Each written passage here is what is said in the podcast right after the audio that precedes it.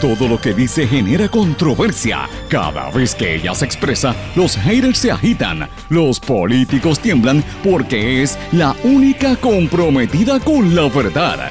Periodista, bloguera, relacionista licenciada, analista de la noticia, escritora y le dicen la provocadora en las redes sociales. Y ahora comienza en blanco y negro con Sandra Rodríguez Coto. Hoy, en exclusiva, entrevista con la periodista que el canadiense Connor Vincent Dimonte mandó a matar. Hablo con Kim Boland del Vancouver Sun sobre el narco que se hizo pasar por filántropo en Puerto Rico y llegó hasta la fortaleza.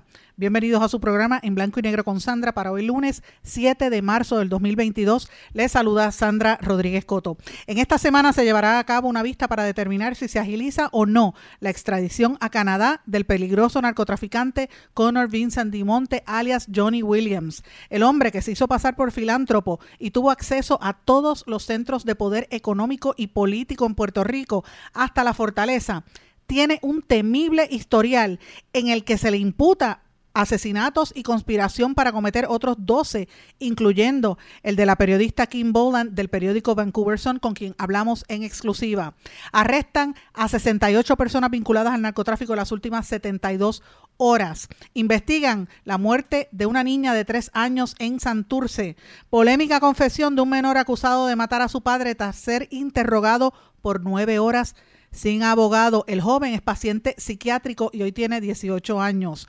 La baja natalidad es el factor clave para la disminución poblacional en Puerto Rico, pero el flujo migratorio pasó a un segundo plano aunque sigue siendo una de las causas principales del decrecimiento según los estimados del censo. Mordaza mediática, la primera víctima en una guerra es la verdad. Rusia continúa bloqueando medios de comunicación, al igual que Estados Unidos, a los rusos. Además, cientos de manifestantes han sido detenidos en todo el país. El Ministerio ruso de Defensa anuncia la destrucción casi total de la aviación ucraniana apta para combate. Desde la institución también precisan que informaron a los países vecinos que se declara inadmisible el uso de los aeropuertos de otros países para ubicar aviones pertenecientes a Ucrania. Los van a considerar enemigos. Esta crisis continúa. El presidente de Ucrania sigue reclamando a los países que colaboren. Vamos a hablar de estas y otras noticias hoy en su programa en blanco y negro con Sandra. Este es un programa independiente, sindicalizado, que se transmite a través de todo Puerto Rico en una serie de emisoras que son las más fuertes en sus respectivas regiones, también por las plataformas cibernéticas y por sus redes sociales. Estas emisoras son Radio Grito 1200 AM en Lares, 93.3 FM en Aguadilla, X61 que es el 610 AM y el 94.3 FM Patillas, Guayama, toda la zona del sureste y este del país. WLRP 1460 AM Radio Raíces, La Voz del Pepino en San Sebastián y a través de la cadena WIAC que la componen WYAC 930 AM Cabo Rojo Mayagüez, WISA 1390 AM desde Isabela y WIAC 740 AM en la zona metropolitana. Vamos de lleno con los temas para el día de hoy. En blanco y negro con Sandra Rodríguez Coto. Mis amigos, les doy la más cordial bienvenida a este su programa en blanco y negro con Sandra. Espero que estén todos bien, que hayan pasado un excelente fin de semana y que hayan recobrado energías porque esta semana promete que va a ser bastante fuerte. La semana pasada fue muy dura, empezando el mes de marzo y continúa como tal. Hoy tenemos un programa bien variado con muchas informaciones. Usted no se puede perder lo que vamos a hablar aquí. Venimos como siempre con noticias exclusivas y vengo en breve con una entrevista que yo sé que a ustedes les va a parecer de lo más interesante. Vamos a hablar en detalle en el seguimiento que estamos haciendo nuestra investigación sobre el caso de este peligroso narcotraficante Vincent Dimonte, Connor Vincent Dimonte, que se hizo pasar en Puerto Rico por Johnny Williams o por John Williams o por otros nombres, pero conocido en Puerto Rico como Johnny Williams, y tuvo acceso a todos los centros de poder. Llegó a ir hasta la fortaleza hace apenas poco más de dos semanas, donde estuvo en una actividad que anunció la fortaleza en un comunicado de prensa donde estaba el gobernador y él hablando sobre el tema de la apicultura. Este hombre tuvo acceso también a varios legisladores. Eh, ustedes saben que el legislador Aponte Dalmao confirmó que este hombre fue a su oficina y que él radicó una legislación a favor de, este negocio, ¿verdad? Del, del, negocio de las eh, de la apicultura. Supuestamente el proyecto de ley era para prohibir que se importaran, que se exportaran las abejas de Puerto Rico, como se estaban intentando hacer, y aparentemente él retiró, según informó, ese, ese proyecto de ley. Pero no fue el único político con el que se reunió, se reunió también con el alcalde popular de eh, Río Grande, del Partido Popular Democrático, que también estuvo reunido con él, y lo dijimos la semana pasada, y además de esto con la alcaldesa de Conóvanas y otros alcaldes de la zona. Eh, también tengo que decir que estuvo reunido con el secretario de Agricultura y otros jefes de gabinete, y todavía por ahí vienen varias investigaciones que hay en curso sobre este particular, que yo tengo más información que no la voy a revelar porque tengo que todavía corroborar unos datos, pero más que nada porque eh, las fuentes precisamente me han dicho que sea cuidadosa porque muchas de estas cosas van a estar trascendiendo en estos días. Se supone que haya una vista para determinar si eh, qué prosigue, ¿verdad? ¿Cuándo va a ser la extradición? Si en efecto se va a dar eh, y la vista se supone que sea entre mañana y el, miércoles. La información que yo recopilé el sábado, entre viernes en la tarde y el sábado, era que las autoridades en los Estados Unidos estaban seriamente considerando no extraditar a este criminal por varios motivos. Por lo general, cuando hay un acuerdo de, extradición con los países, eh, como por ejemplo en, el que tiene Estados Unidos con Canadá, siempre pesa el lugar donde tenga mayor investigación, ¿verdad? Más, research y donde los cargos sean más contundentes.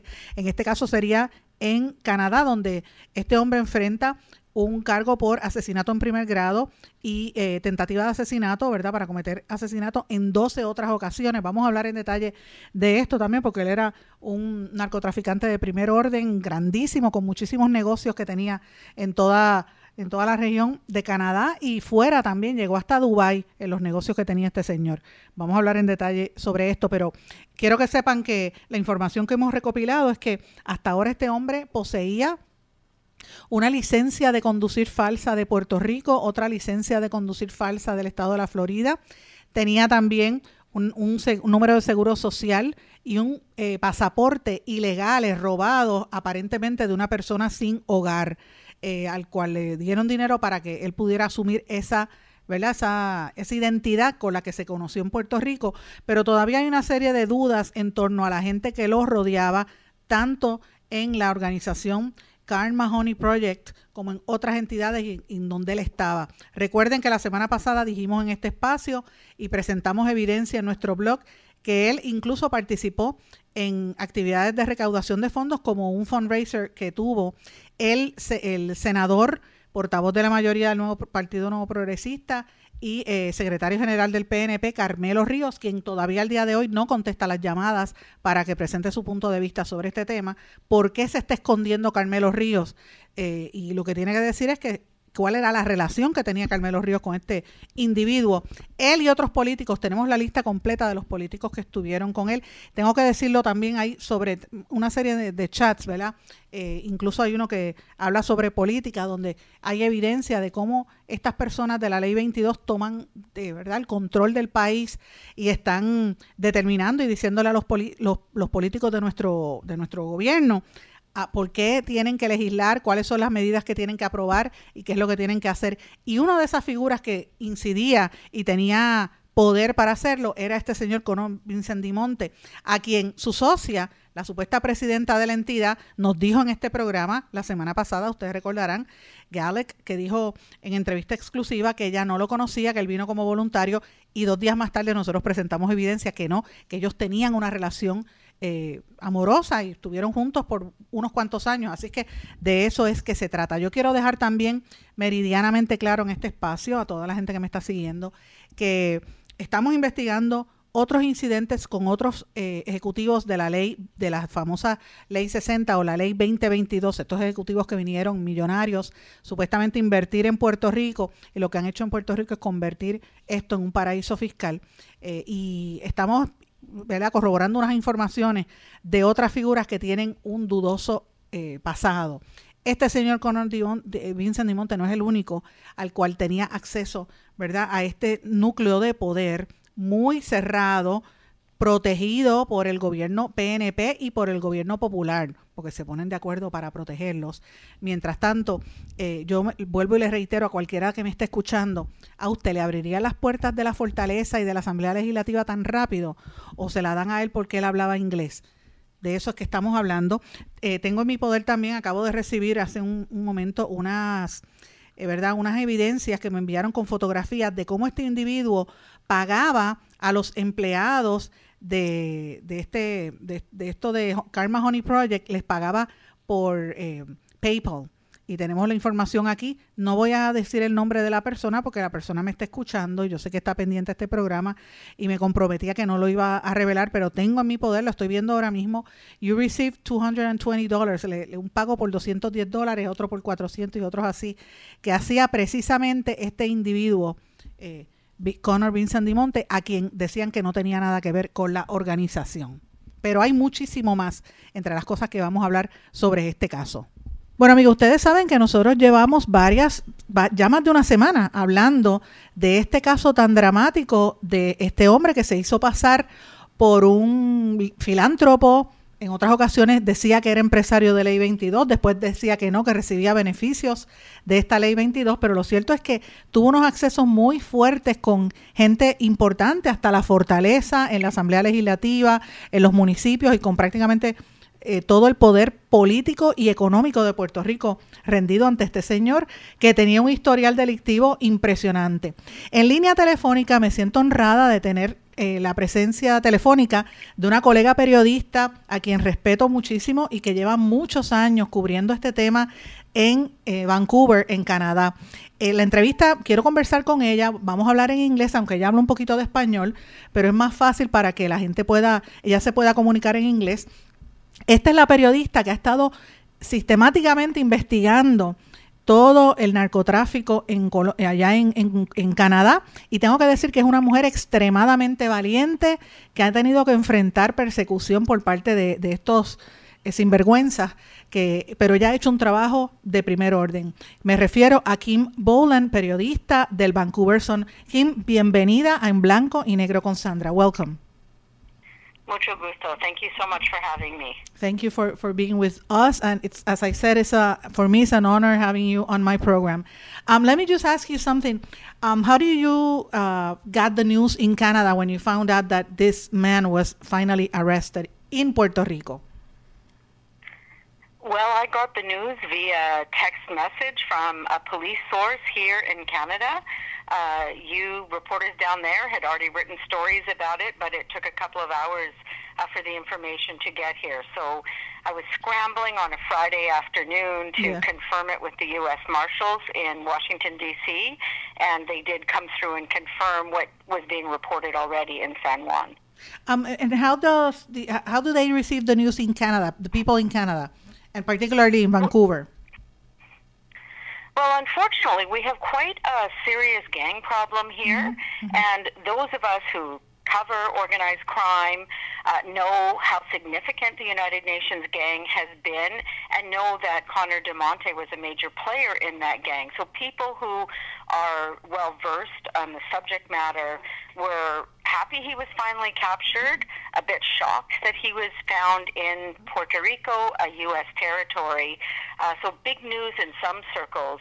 But so many things have happened in terms of gangs here in this area since he disappeared in 2011 that I had to remind my readers mm-hmm. and people in this community of the things he was accused of because they've forgotten. There's been so many other cases.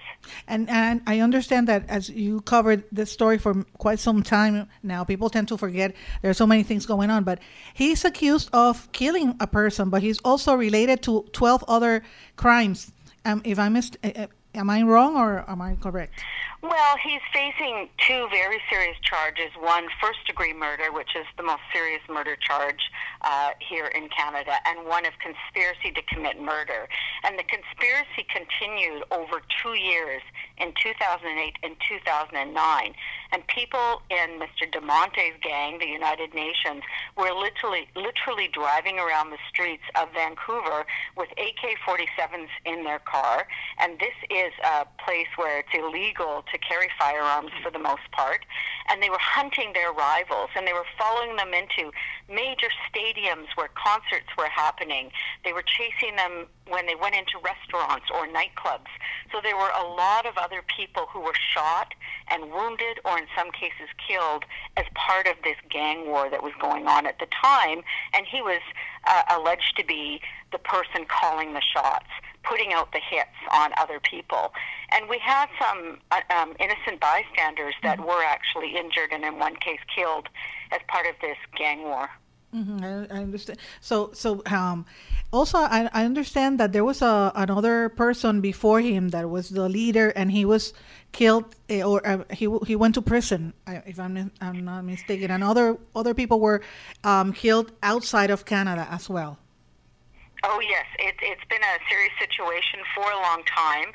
Uh, the United Nations gang sort of got its start in 1997, and it was. Um, some refugees from Southeast Asia and some local, uh, you know, kids that had grown up in the Vancouver area uh, who didn't like the Hells Angels. The Hells Angels has always been a pretty big gang here, mm-hmm. mm-hmm. obviously well known to people in the United States where it originated. Uh, but um, the Hells Angels was kind of a white supremacist group. They didn't allow non-white members in uh, to their organization. So these guys uh, got together under the leadership of a man named Clay Rouche, mm-hmm. and they kind of started their own gang, and they sort of jokingly called it the United Nations because they let in people of all ethnicities, whereas the Hells Angels traditionally did not. So there were skirmishes between the Hells Angels and the UN, and then there were sort of spin off gangs that got involved and have been going at it really ever since. Clay Rouche was arrested uh, while he was trying to travel to Mexico in May of 2008. He was eventually convicted of um, major drug uh, smuggling charges, money laundering charges, and is serving a 24 year sentence in the U.S. right now. After he was sort of removed due to his arrest, Connor DeMonte became the leader. Uh, but once he fled in 2011, there's sort of been other people that have stepped in, both here in Canada and in other countries where the UN has a presence, to take take over this gang. I understand that other countries include Thailand and also um, Dubai, even Dubai. Thailand, Dubai, Vietnam is where I believe most of the leaders are currently living, uh, other Southeast Asian countries. And I mean, just earlier in February, we had a very shocking assassination on the island of Phuket in Thailand mm-hmm. of a former Vancouver guy named Jimmy Sandu, who was also a key player in the United Nations gang.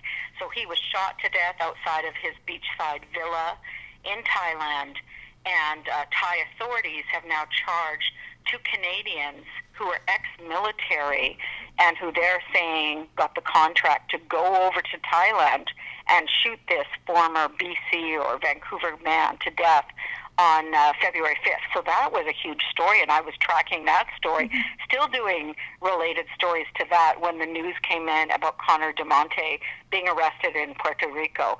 And interestingly, one of the stories I wrote because of the murder in Thailand was how Canadian gangs from the western province of British Columbia have now become international in scope. Mm-hmm. And this arrest just proves that, even though I wrote the story before the arrest. No, definitely. And but we still don't have all the details of how, um, in in the case of of DeMonte, how he was arrested. I know that from some sources that he there were. Um, uh, basically following him for the last, I think, two weeks. Um, but there are conflicting reports on how they actually got him and, and, and who tipped if, if he was, you know, the authorities were tipped off before. But uh, the truth is that uh, he was, you know, he said that he was a, a a volunteer for an organization, but you know he had uh, access to the governor's mansion and to other politicians' mansions. So, so uh, it's quite a quite interesting the local authorities say that it looks like a, a, movie made out of Netflix. It looks like a Netflix story. Yeah, it, it certainly does, and there, you're right. There's so much more to learn, and I look forward to um, reading and hearing what the journalists down there, including yourself, a very prominent investigative reporter, come up with on this case. And I'll do my best to try and track down some of this information as well.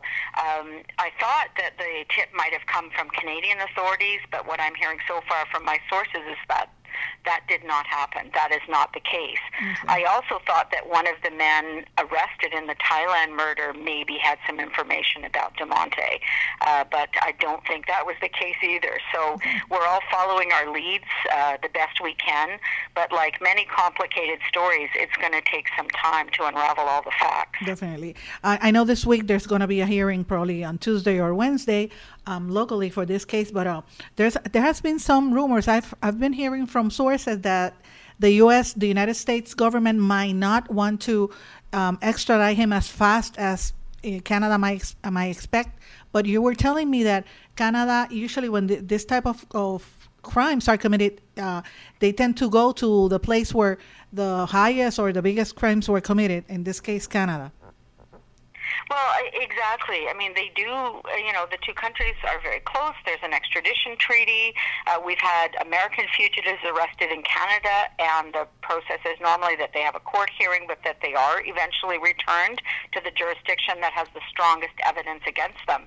Uh, in the case of Clay Rouche, the leader of the UN gang before Connor DeMonte, mm-hmm. uh, there was a case investigation in the works in Canada, but the U.S. investigation was ready to go. So, you know, Canada uh, worked closely with U.S. authorities to make sure that Clay Rouche was, in fact, um, caught in the United States and prosecuted in the United States. So I think there's very good cooperation between the law enforcement agencies. And while I'm sure that people in Puerto Rico are going to be investigating this man's very mysterious life there over mm-hmm. several mm-hmm. years, I do think he will be extradited back to Canada, you know, because murder is uh, obviously a very, very serious crime. Definitely. And Kim, I'd like to ask you something. I know if I hope you can come to Puerto Rico so we can work together here on the island on this story. I would love to do that, and I'm looking forward to coming. If the extradition case is a few weeks away. I'll and, and, do my best to get down there. Yeah, yeah, we'll we'll have to talk about that. You might stay with, with me. Who knows? But the the truth is that uh, um, I know you were threatened by with with death. How does it feel for you to know that it took him so far? They took him so far away from Canada, here in Puerto Rico. How do you feel about this case and and what he did to you in the past? Well, I mean, all I know is that, you know, while I was covering a trial of one of his co accused in the murder case, mm-hmm. one of the witnesses, who's a former member of the gang, who then cooperated with the prosecution, testified in court that he had been driving around my house and that Connor DeMonte had given him, you know, the land title so he could track my address and my movements and that they were planning on killing me because they didn't like the information I was reporting on in my stories. So I only learned about that because I was literally sitting in the courtroom covering a case. It was very, very shocking. I ended up writing about it, which, you know, normally we don't do first person stories, but mm-hmm. we felt in this case it was appropriate. Uh, so it was very disturbing to me because this is a man I've never met in person. I've certainly covered the crimes that he's alleged to have committed. Uh, and it's very rare in Canada for journalists to be threatened for the work that we do. So now he hasn't been charged with plotting to kill me uh, or threatening me. Uh, I don't know if he ever will be. But also, I'm a reporter, and I'm just going to do my job exactly. and cover his case neutrally because that's what we do. Exactly, that's what we do. So I'm looking forward to meeting you in, in Puerto Rico, and I'm really happy that you were you were able to to talk and reach out, and I hope uh, we can work together on this story, covering whatever happens to this person, and and luckily he, he comes to terms with with justice. Yes, I really hope we can work together too. Sí. And uh, gracias por la oportunidad de hablar a la gente en Puerto Rico. Muchísimas gracias a ti y, y ten, eh, ten paciencia y te, y te felicito a los amigos que nos están escuchando. Como dije, eh, Kim sabe español, pero eh, se maneja mejor en el inglés. Poquito. Kim es una extraordinaria periodista con una carrera impresionante que se ha ganado todos los premios habidos y por haber. El Courage in Journalism Award del, del International Women's Media Foundation, que es uno de los premios más importantes que se da en el periodismo. También el Press Freedom Award del de National Press Club de Canadá. Eh, varios premios que se ha ganado de la Asociación de Periodistas de Canadá, de la Asociación de Periódicos también. El, el Lifetime Achievement Award. So your, your accolades are pretty impressive, Kim. So. Uh, Well, thank you very much. But Thanks for you know, being we're here. journalists, I and we. know. It's nice when people give you awards, but really, what's more important to me is to is doing stories that make a difference. Exactly. I'm- I'm- uh, that's, that's how it is. That's how it is. Muchas gracias, Kim. Voy a una pausa. Gracias. Voy a una pausa. Regresamos enseguida. No se retiren, el análisis y la controversia continúa en breve, en blanco y negro, con Sandra Rodríguez Coto.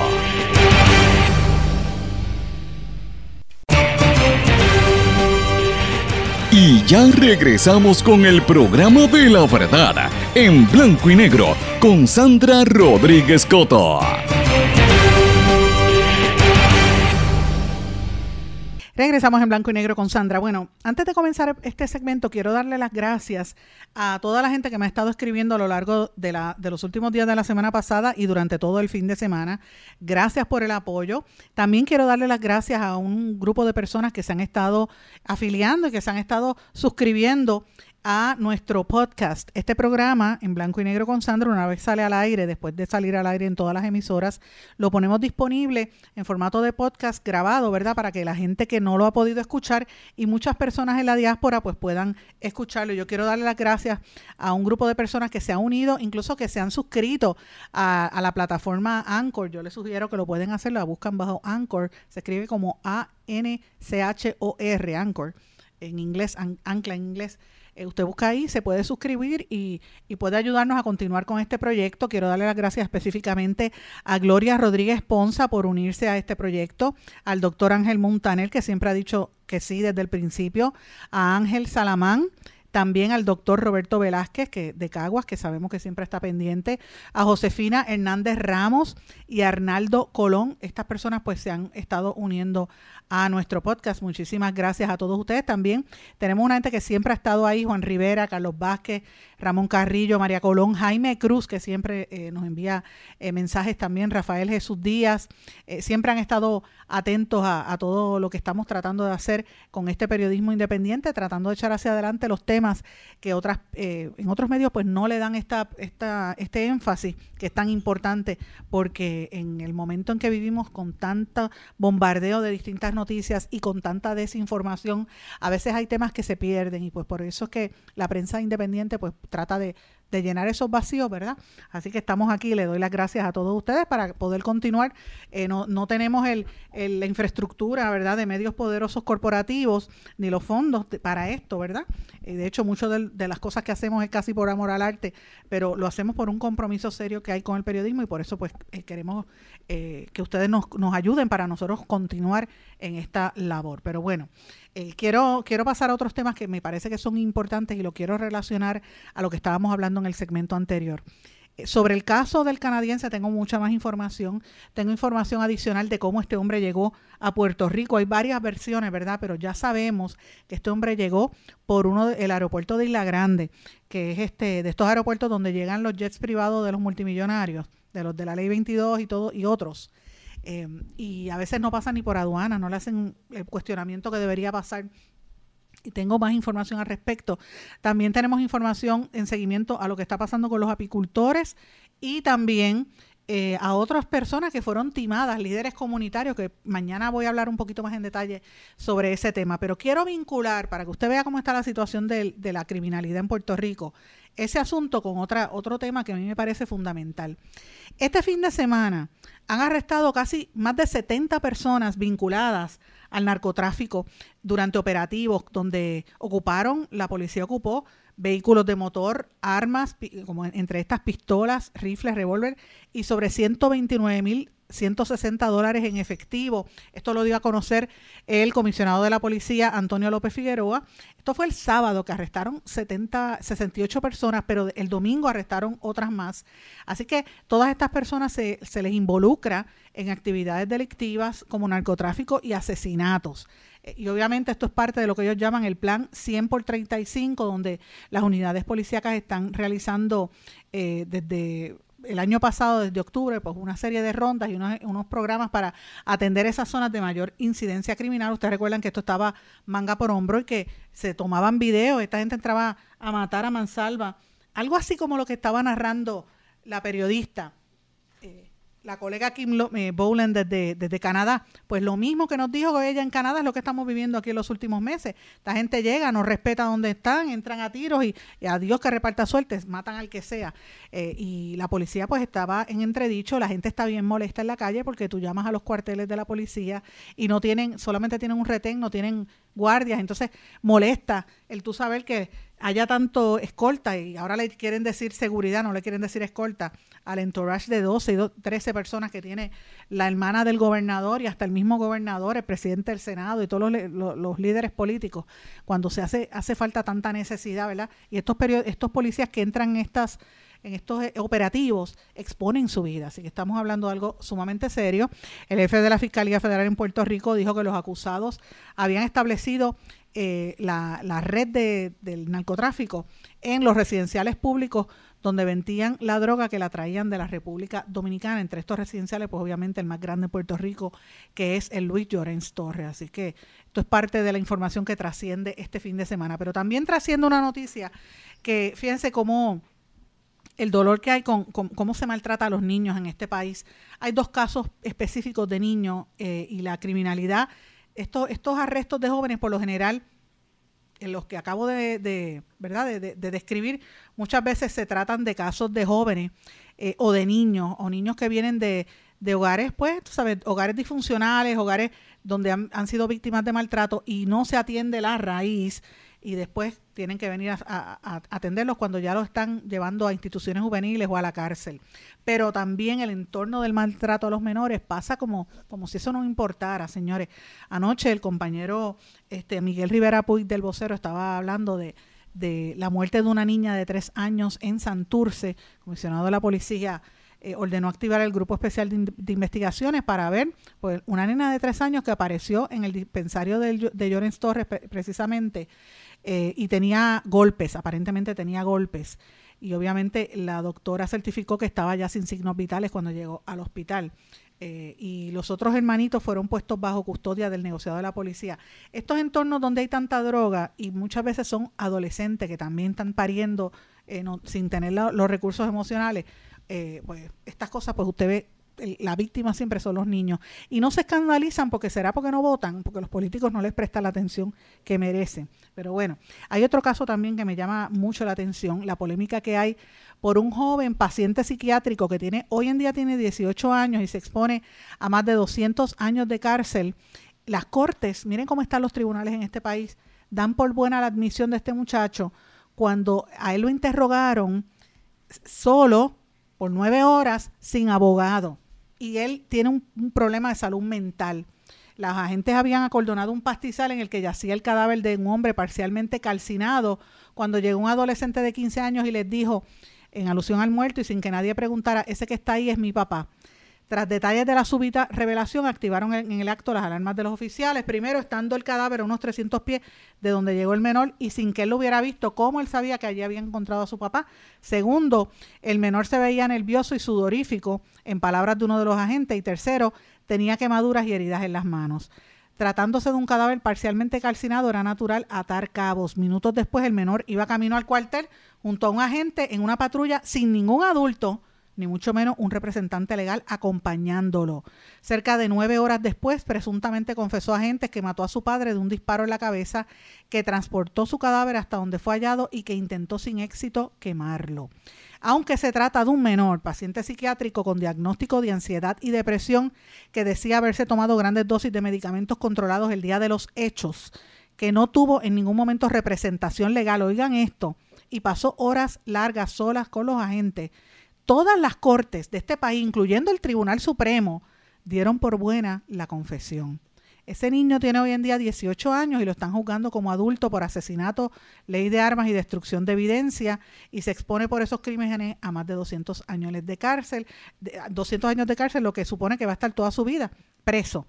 Eh, y, verdad con una con unos hechos de dudosa circunstancia que si fueron cometidos por él, si de verdad los hizo, la edad en que los hizo, pues todavía no era menor de edad Así que no se sabe si era un joven que no pudo controlar sus impulsos, sus impulsos psiquiátricos o qué era. O sea, esta investigación que se llevó a cabo en Ay Bonito ha sido viciada desde principio a fin y esto deja mucho que desear y, y deja mucho que decir, más que nada, de lo mal que está la judicatura en Puerto Rico y de lo incompetentes que son el montón de jueces que hay allá adentro.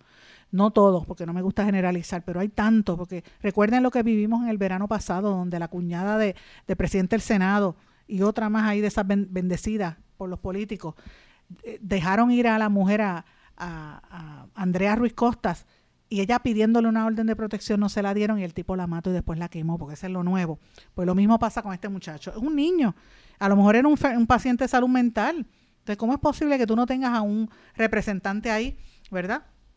En una opinión emitida por la presidenta del Tribunal Supremo, eh, la disidente Maite Oronos, dijo que la totalidad de las circunstancias del caso establece que el Estado no demostró que la mencionada confesión fue precedida por una renuncia consciente e inteligente por parte del menor apelante a su derecho constitucional contra la autoincriminación. Con Oronos disintieron los jueces Estrella y Ángel Colón Pérez, quien escribió, en pleno siglo XXI es momento ya de sentarnos a repensar el trato que se le da a la niñez y a la juventud al momento de impartir justicia en nuestro país.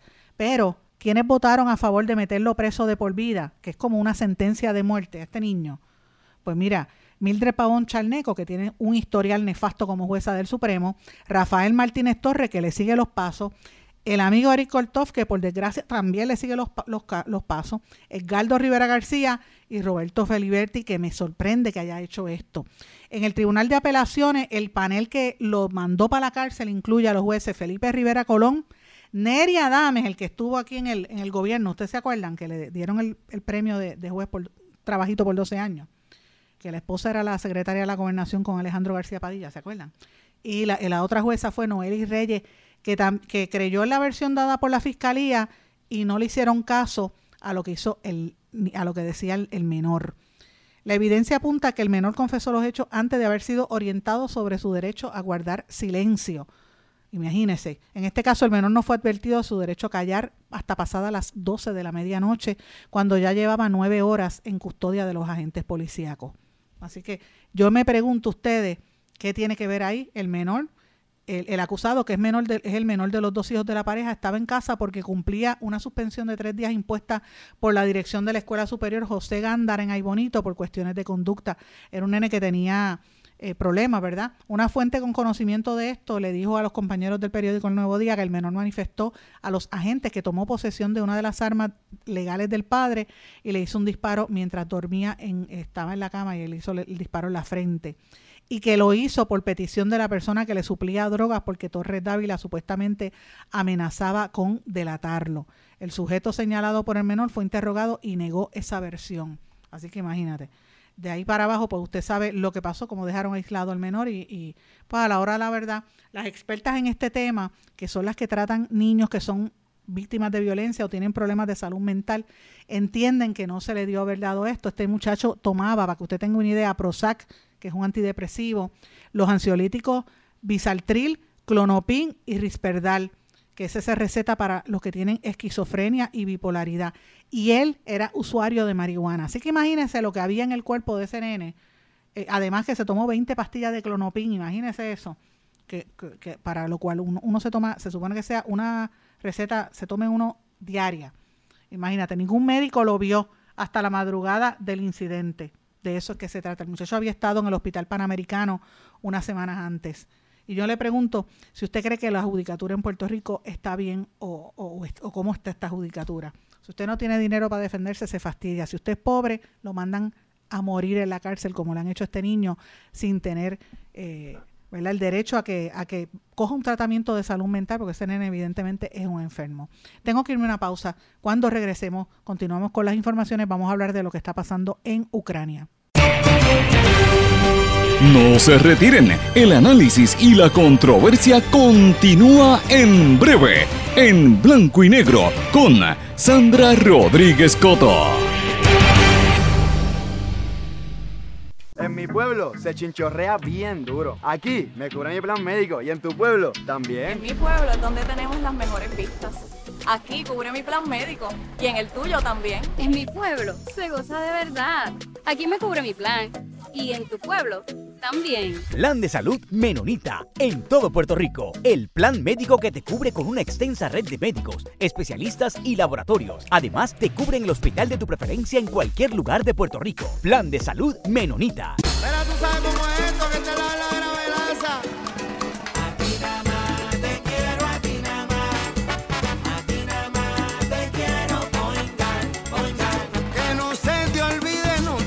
te a olvidar.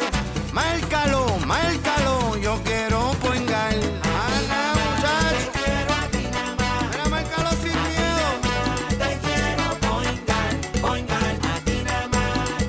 Yo quiero Point Guard. Ana, muchacho. Quítese el dolor de cabeza con sus obligaciones de contabilidad con los servicios que presta Villalba y Villalba Company. Directo, personal y con sensibilidad humana. Lo que se busca en un verdadero asesor de contabilidad para todo tipo de servicio de contabilidad, pago de IBU, pago de nómina, informes trimestrales y anuales y otros. Ofrecen servicio directo personalizado. Villalba y Villalba Company. Para orientaciones, su teléfono el 939-336-5774. 939-336-5774. Y ya regresamos con el programa de la verdad, en blanco y negro, con Sandra Rodríguez Coto.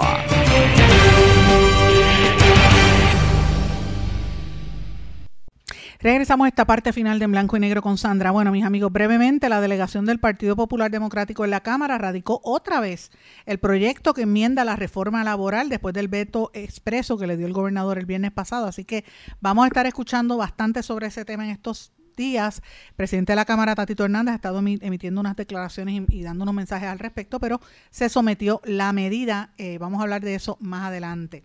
Quiero mencionar también una nota que es importante. Los últimos datos del censo reflejan que entre el año 2020 y 2021, precisamente por en medio de la pandemia COVID-19, la población, aún con el COVID, que uno pensaría que la gente está dentro de la casa, teniendo relaciones sexuales y teniendo hijos, como dicen, pues no, todo lo contrario. Aún dentro del COVID y la gente metida en las casas, la población puertorriqueña bajó en un 0.5%, o sea, disminuyó en 17.954 personas, principalmente por una mortalidad poblacional mayor a la natalidad, así como la migración hacia los Estados Unidos y otros países, de acuerdo al estimado poblacional del negociado del censo. Esto es importante porque ya sabemos que desde el año 2016 estamos ante un hecho de que se muere más gente de la que, nace.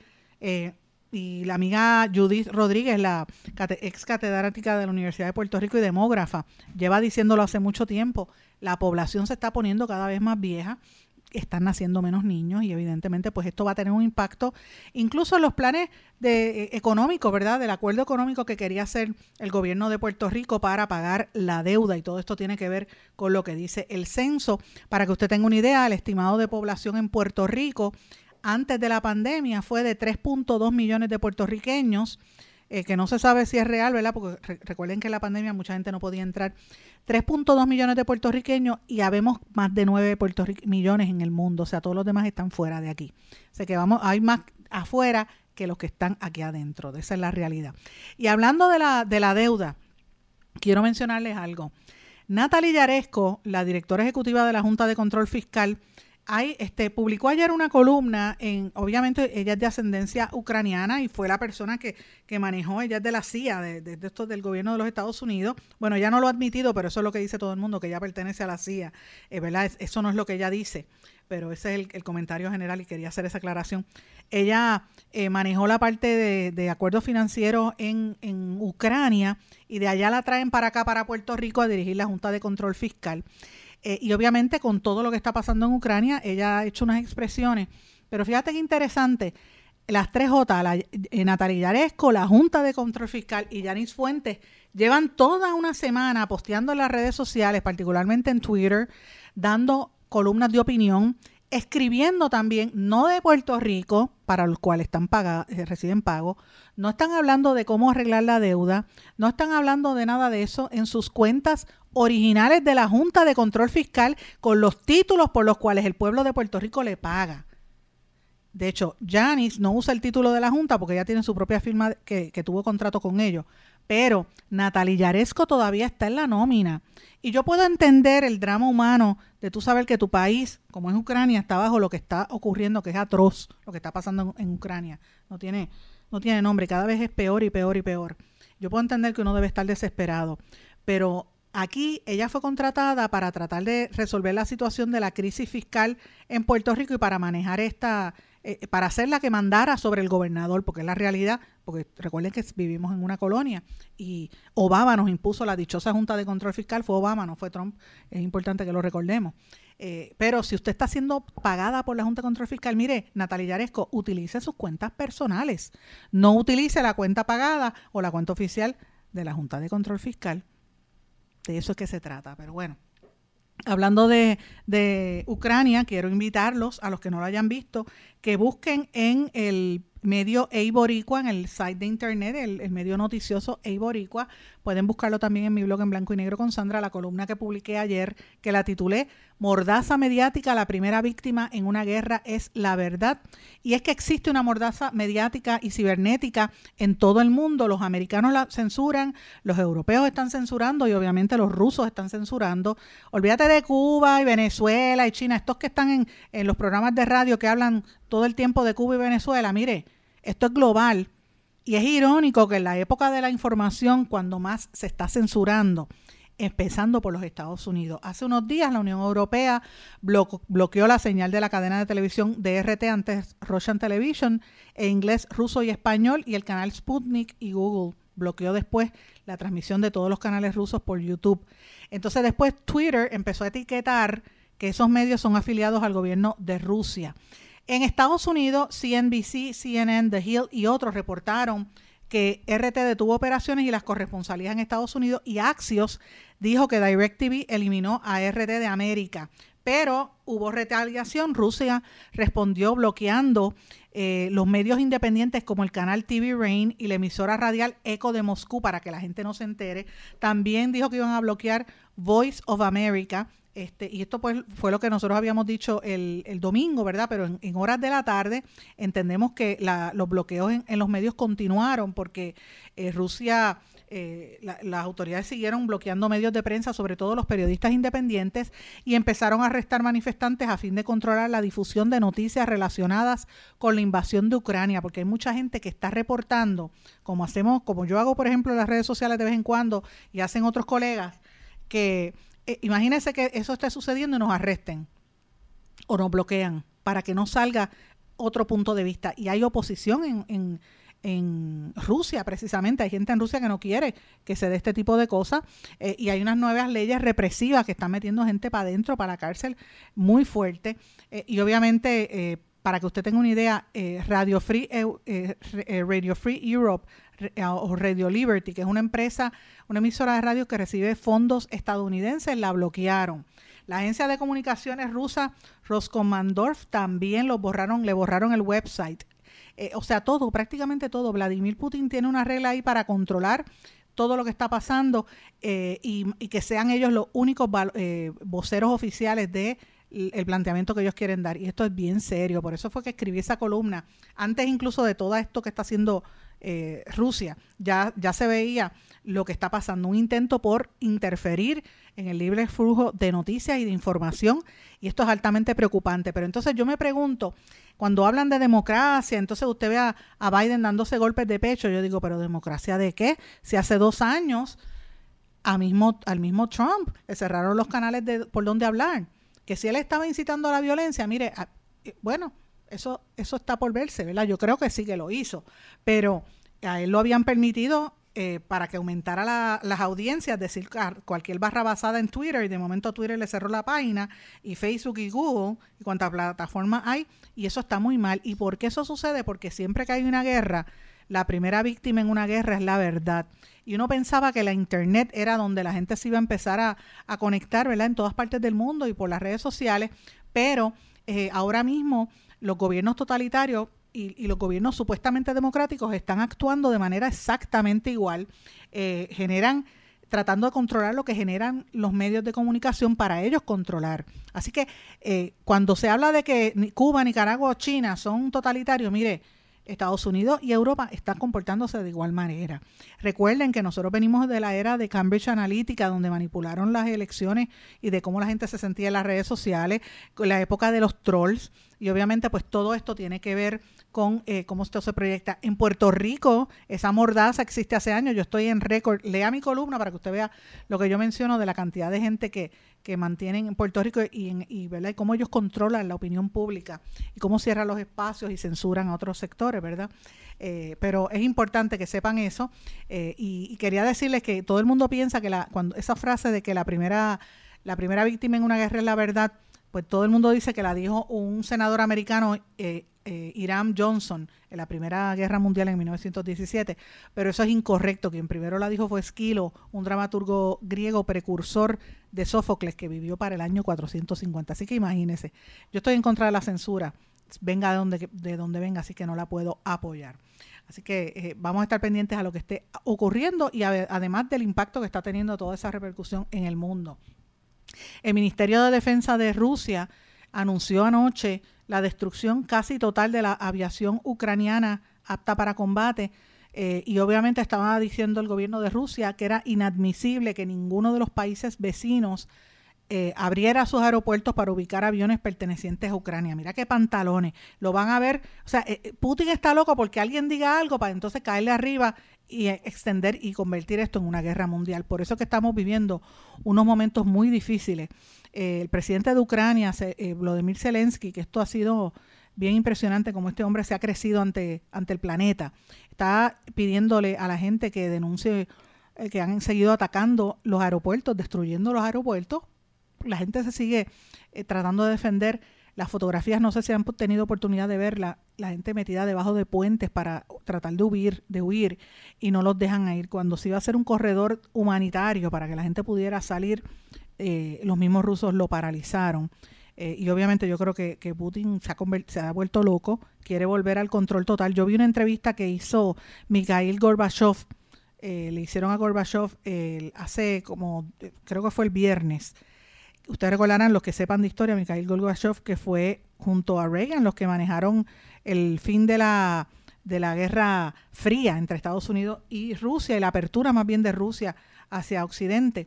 Y le preguntaban sobre lo que está viviendo ahora mismo y él dice que estamos a punto de, de empezar una guerra mundial precisamente por, y, él lo menciona, por la terquedad de su propio presidente Putin. Eso lo dice eh, eh, Mikhail Gorbachev. Sin embargo, Oliver Stone, el cineasta norteamericano, también vi un vídeo, presentó un documental que, señores, usted no lo va a ver en ningún país, menos en Estados Unidos, porque él dice que gran parte de la crisis que se está viviendo en Ucrania se debe a la, a la injerencia, al, metimiento de los Estados Unidos, que se mete a veces donde no le importa, eh, y ha estado pues asusando, ¿verdad?, lo que pasa en Ucrania. Así que juzgue usted qué está pasando ahí. Un, americano habla mal de los americanos y un ruso habla mal de los rusos. Mira qué interesante esto que, que he podido ver en los últimos días, gracias a que ha habido ese acceso, pero cuando empiecen a, a censurar, pues va a ser mucho más cuesta arriba.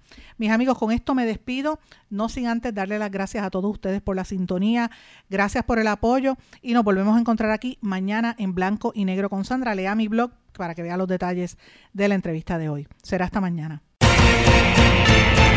¿Se quedó con ganas de más? Busque a Sandra Rodríguez Coto en las redes sociales o acceda a en blanco y negro.blogspot.com porque a la hora de decir la verdad solo hay una persona en la cual se puede confiar. Sandra Rodríguez Coto en blanco y negro.